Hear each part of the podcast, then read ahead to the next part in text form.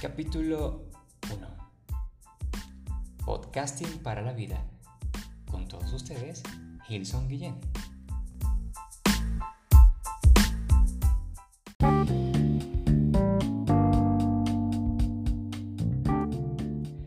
Hola a todos y bienvenidos al Podcasting para la vida, donde te doy mi enfoque sobre los aspectos de la vida un espacio liberador que nos permite intelectuar desde distintos puntos de vista las paradojas y la naturalidad de vivir. Una forma reveladora de expresar nuestros pensamientos, emociones y experiencias a lo largo de nuestro paso por la vida.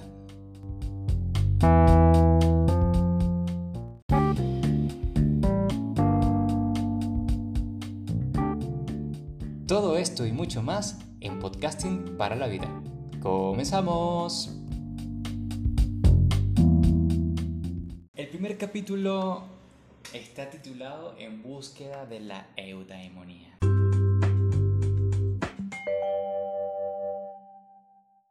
Y quiero compartir algunos pensamientos que he venido desarrollando sobre la felicidad, además de, acompañarlo con algunas lecturas y algunas notas sobre las vertientes filosóficas.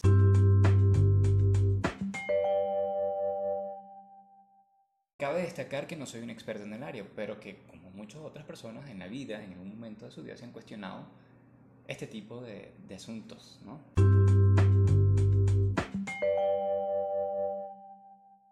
Bueno, lo cierto es que la felicidad es un término que hasta ahora, o hasta el día de hoy, no se le ha terminado de concretar porque se han derivado diversos conceptos para poder describirla y entenderla como tal. Pero sus bases vienen desde la antigua Grecia con los pensamientos aristotélicos y cuando este filósofo introduce el término de eudaimonía.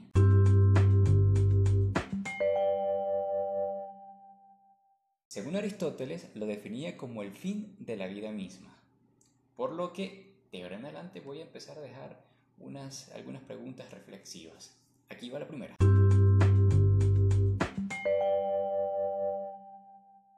Según este orden de ideas, ¿la felicidad sería un derecho o una aspiración? Entonces, si consideramos como derecho y no se cumple de acuerdo a esas expectativas que nosotros nos hemos creado sobre la felicidad, eso evidentemente nos produciría una frustración, por lo que no sería nada parecido a la felicidad, ¿cierto? Evidentemente estaríamos infelices. Ahora bien,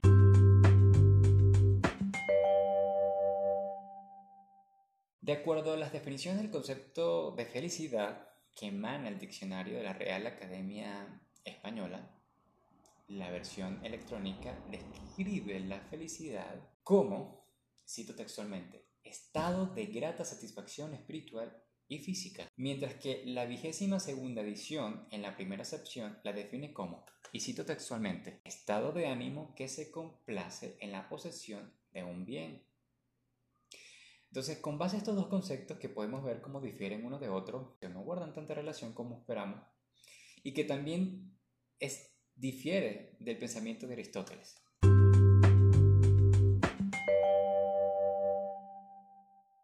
Me cuestiono, ¿la felicidad se refiere a un estado o a una actividad? Porque se dice que el hombre, por naturaleza, es un ser social y que, por ende, entra en actividad motivado por, por impulsos. Esos impulsos, o de otra manera, son nuestras conductas que determinan nuestro comportamiento y, que también se ven inmersos o se mueven, ¿verdad? Por la sensación de bienestar, la de satisfacción, de la autorrealización y también se mueven por, esto es lo mejor en, en el caso más optimista, pero también el ser como ser social se mueve por eh, emociones negativas. Entonces, ¿es que acaso podemos acceder a ese estado cuando queramos? ¿De qué depende la felicidad? ¿Es un estado, una emoción, una decisión? De ser así, pues sería algo pasajero, porque imagínate, si durante el transcurso del día aproximadamente tenemos más de 60.000 pensamientos, de alguna u otra forma van generando una emoción y esa emoción eh, se mantiene eh, y se alimenta de los, también de los pensamientos, ¿no? Entonces estaríamos pasando, imagínate, por tantos estados emocionales en, en, en, el caso de que sea, por ejemplo, lo más optimista y que esos estados o esas actividades que, o ese tipo de, de, decisión que nosotros tomemos que nos haga felices, entonces estaríamos pasando de una felicidad a otra, ¿no? Porque ¿de qué va a depender realmente la felicidad? Porque podría ser algo pasajero. Estamos pasando por diversos estados emocionales.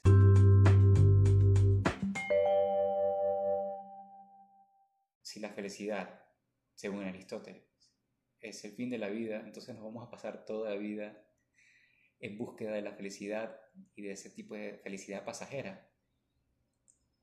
Estamos siempre en la búsqueda de la felicidad, según él. Realmente es el fin último del hombre. ¿Tú has contemplado realmente la idea de mantenerte siempre dentro de un estado o una decisión a pesar de los constantes cambios que pasan en nuestro, en nuestro mundo interno y también en nuestro mundo externo?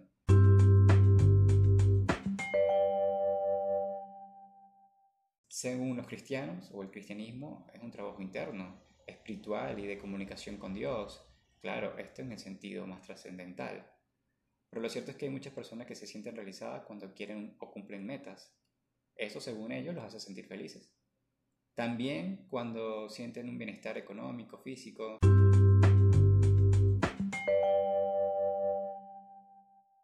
Otros podrán opinar que es una actitud con la que uno adapta la vida, para uno poder sentirse autorrealizado, pleno, que puede depender también de la condición de nuestro entorno o de los aspectos internos, como bien mencionaba hace un momento. Lo que nos, lo que nos mueve, esa energía, esa motivación intrínseca.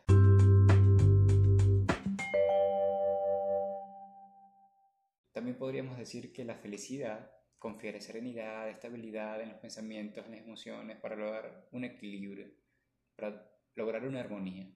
Imagínate, entonces si ese equilibrio en la vida se refiere a mantener una balanza entre los polos opuestos, en este caso la felicidad, ¿cuál sería el opuesto a felicidad? Supongamos que la frustración, ¿no? Porque si no tenemos, si no, estamos felices, podemos decir que somos infelices, pero realmente nos frustra por algo y eso no nos hace felices, por X situación, ¿no?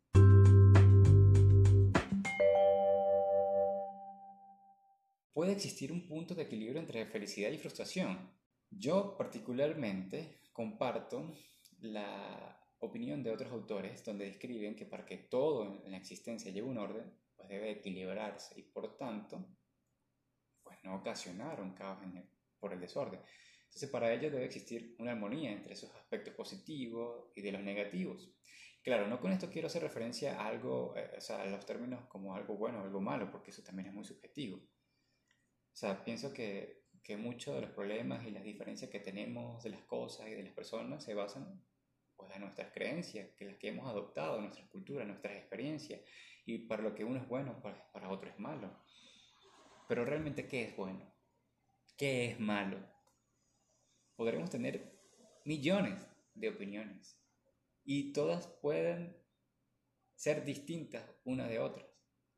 En otras se pueden converger y podemos llegar a acuerdos y podemos coincidir en muchas opiniones. Pero son perspectivas de una realidad que percibimos de distintos modos, porque cada uno piensa bajo su libre albedrío y obra bajo esos parámetros, parámetros. Perdón. Porque todo lo estamos etiquetando, siempre le ponemos categoría a las cosas y la llenamos de expectativas, siempre, siempre la llenamos de, expectativas. Es un contraste con la realidad, o sea, la expectativa versus la realidad. Y la realidad también es algo muy, muy subjetivo, porque siempre lo vamos a ver bajo el foco individual.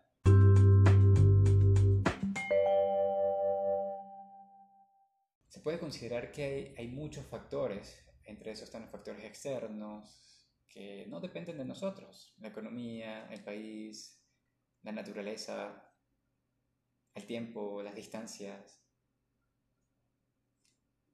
Y también están los factores internos, que esos son lo que nosotros sí podríamos controlar.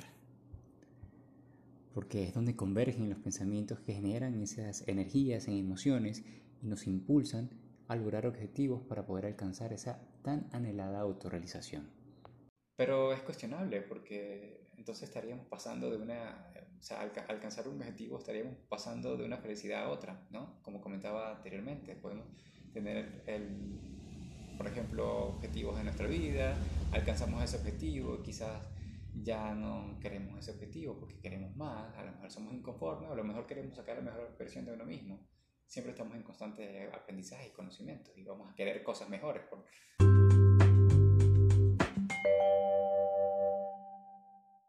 Estaríamos pasando de una felicidad a otra y no como algo permanente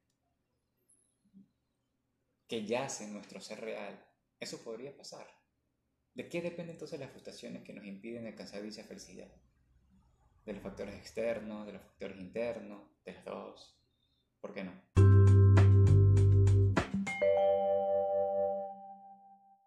Las creencias de nuestro entorno y las que adoptamos como propias van a depender siempre del sentido que le vamos a dar a la vida, porque en nuestra libertad de elegir, de decir si lo aceptamos con optimismo o por el contrario nos vamos a dejar llevar por esos impulsos emocionales negativos, donde ya luego, sabes, si no tienes unos valores bien definidos, vas a, vamos a estar en incongruencia con lo que pensamos, sentimos, hacemos, decimos, y muchas veces nos vamos a, ver siguiendo masas. Para eso hay que desarrollar un autorregulador y solo lo podemos hacer si somos conscientes de qué tipo de pensamientos estamos teniendo y si somos capaces de autorregularlos.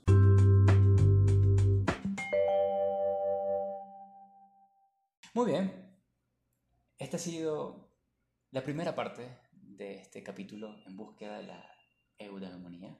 Hay muchas otras interrogantes que me gustaría compartir con ustedes en un segundo episodio y poder seguir compartiendo este tipo de experiencias.